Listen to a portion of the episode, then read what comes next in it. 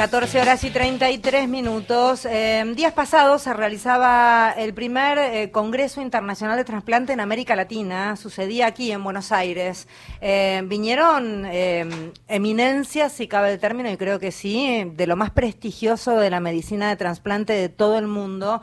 Y para saber un poco cómo está la Argentina con respecto a este tema, es un tema que nos interesa, cómo estamos los argentinos con respecto a qué tan buenos donantes somos y demás cuestiones, vamos a hablar con el jefe de Cirugía General de Trasplante de Hígado, páncreas e intestino de la Fundación Favaloro, el doctor Gabriel Gondolesi, que está en línea. Gabriel, gracias por atendernos. Federica Paz lo saluda. ¿Cómo va? ¿Qué tal? ¿Cómo le va? ¿Cómo está usted? Gracias por llamarlo. ¿Estuvo en este congreso? Eh, sí, no solamente que estuve, sino yo fui el, el copresidente por Latinoamérica. El presidente del doctor Kantarovich, por miembro de la TTS, yo soy tesorero de la TTS y co-chairman por la Sociedad Argentina de ¿Qué es la TTS? Perdón. De Transplantation Society, la Sociedad Mundial de Trasplantes, la sociedad que comenzó hace exactamente 1966 y desde el que se creó la sociedad hasta este momento es la primera vez que este evento se realiza en Latinoamérica y fue elegido Buenos Aires como sede para el mismo. Em, de, cuántos países vinieron aquí a la Argentina a exponer, a contar, a intercambiar? 87 países se vieron representados en nuestro país, viniendo personas, por ejemplo, vinieron nueve personas de Mongolia, personas de Irán, Pakistán, de Kuwait, eh, Europa, Oceanía, eh, de todo el mundo. Realmente ha sido un placer tener representantes de 87 países de, las naciones más variadas que se les puede ocurrir. Doctor, ¿podemos hablar de algún país como la eminencia en materia de trasplantes o como un, referente en materia de trasplantes?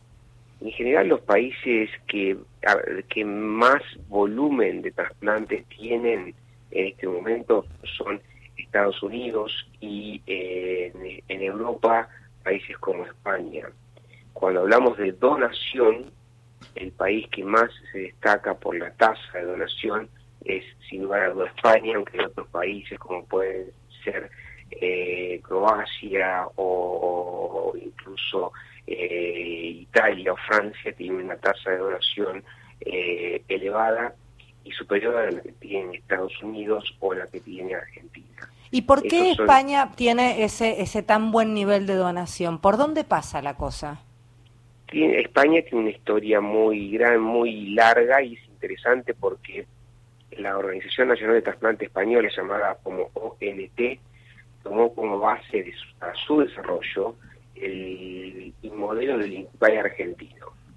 Y ellos lo potenciaron de una forma extraordinaria bajo un sistema nacional de salud en el cual cada hospital tiene dentro de sus unidades de trabajo lo que se llaman coordinadores hospitalarios hay una gran conciencia de, donación en su población general, llegando a tener casi 50 donantes por millón de habitantes por año. Mm.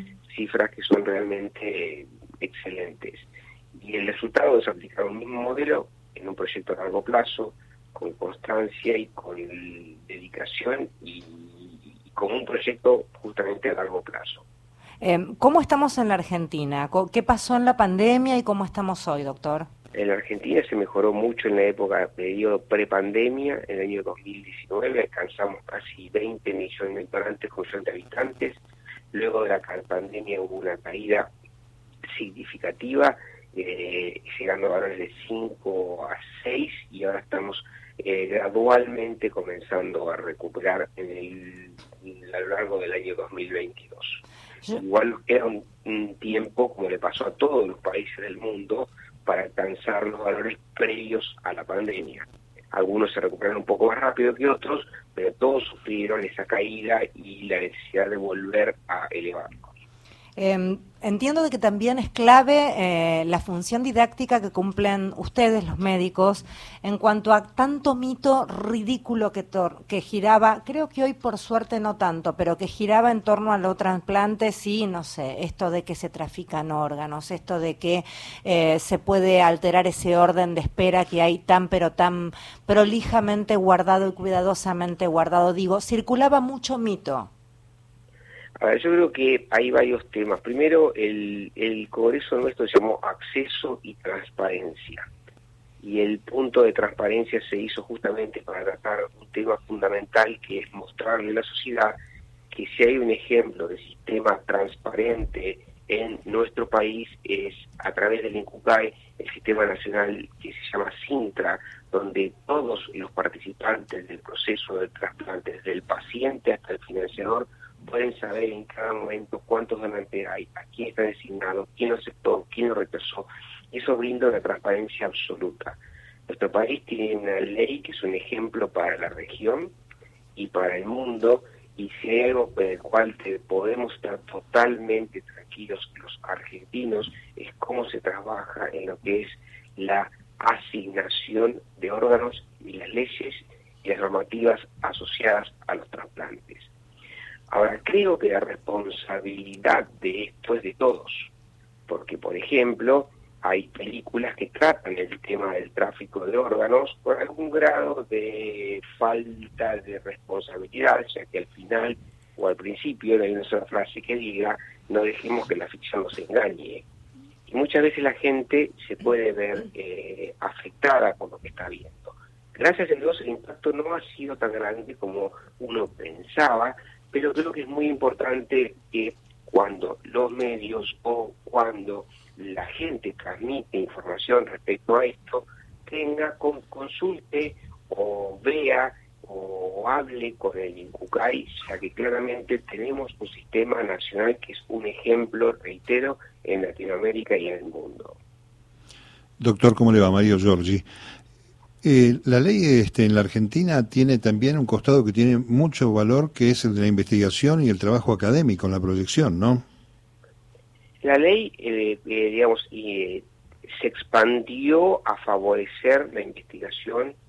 Creo que hay muchos laboratorios hacemos, y digo hacemos porque yo dirijo dos laboratorios de CONICET dedicados a trasplante en mi institución, y claramente las distintas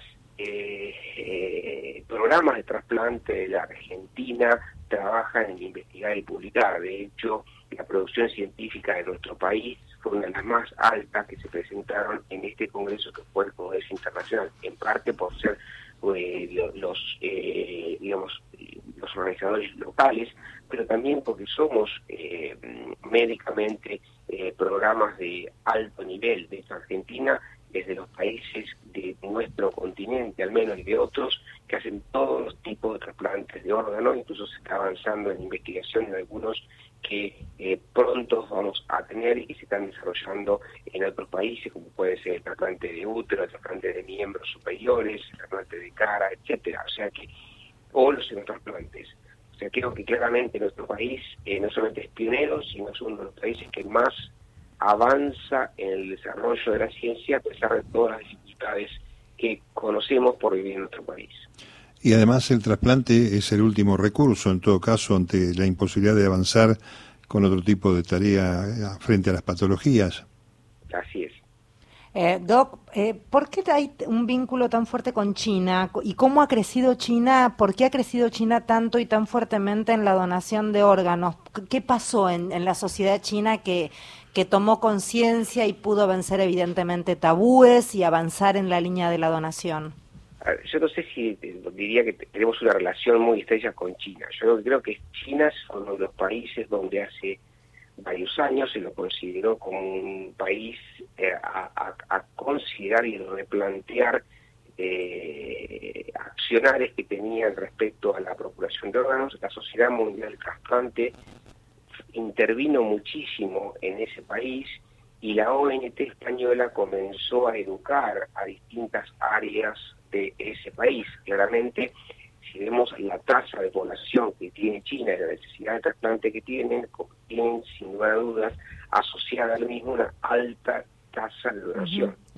China está empezando a trabajar bajo normativas eh, reguladas por lo que se llama la Declaración de Estambul, que son las entidades regulatorias éticas de lo que es trasplante de órganos, y claramente están aumentando el volumen de los mismos en proporción a la población.